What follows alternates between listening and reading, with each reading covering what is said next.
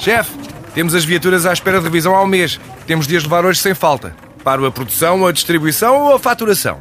Cuide da sua empresa, que a Renault cuida das suas viaturas.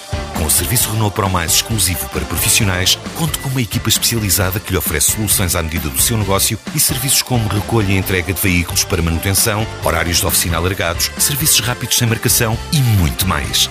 Renault Pro Mais, ao seu lado para fazer a sua empresa crescer mais.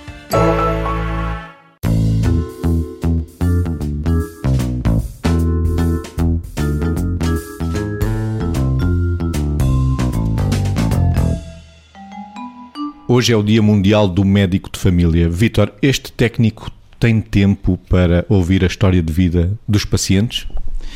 Muitas vezes, se calhar, não tem, mas era importante que tivesse, porque na forma de ouvir os pacientes, nós, no fundo, já tratamos, já cuidamos.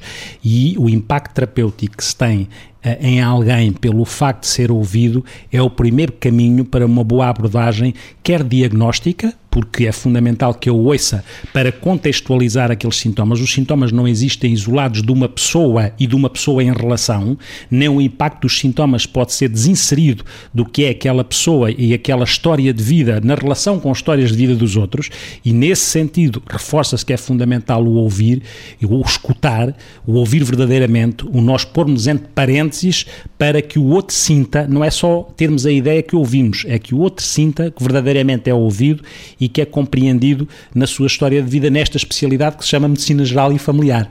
É?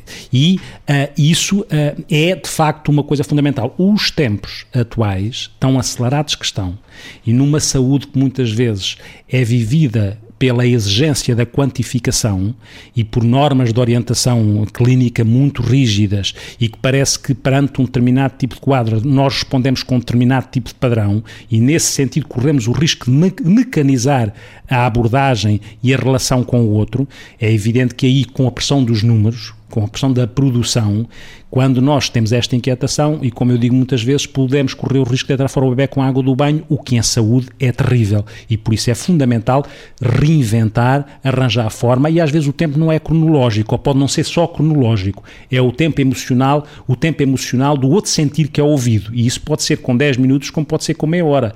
Essa disponibilidade para ouvir tem que ser ativada e tem que ser formada e ensinada. A medicina geral e familiar ou o tempo de história de vida para o médico de família, Margarida? De facto, cada um não é independente do seu contexto e quando há claramente a abordagem da história de vida, também há a possibilidade de se compreender a pessoa no seu todo e, portanto, eu acho que o médico de família é aquela pessoa que tem acesso a poder fazer a primeira abordagem, se quiser, sistémica à pessoa que atende. Depois, evidentemente, que nós sabemos que vivemos numa sociedade em que o tempo chega para tudo.